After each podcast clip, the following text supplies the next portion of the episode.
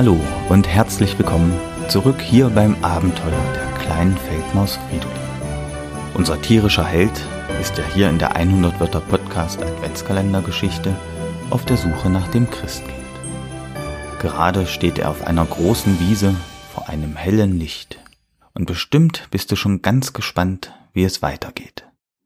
Ich verrate es dir und öffne das 14. Türchen unseres Adventskalenders.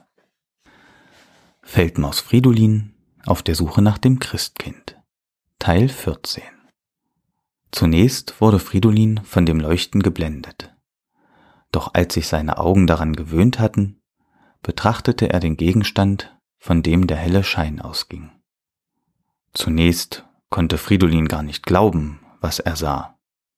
Vor ihm stand eine Tür, und sie hatte die perfekte Größe für eine kleine Feldmaus.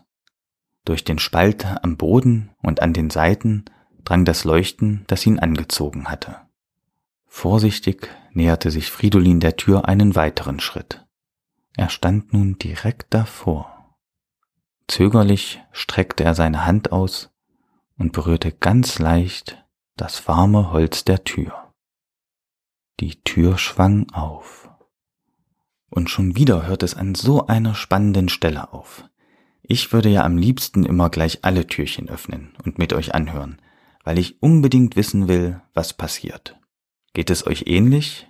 Oder könnt ihr euch immer ganz einfach bis zum nächsten Tag gedulden? Schreibt mir doch mal eine Nachricht auf Instagram, auf Facebook, Twitter oder per E-Mail an kontakt.100wörter.de. Ich würde mich sehr freuen, von euch zu hören, wie euch die Geschichte gefällt und ob ihr eher geduldig oder eher ungeduldig seid. Ich freue mich auf eure Nachrichten und auf das morgige Türchen, das wir wieder zusammen öffnen.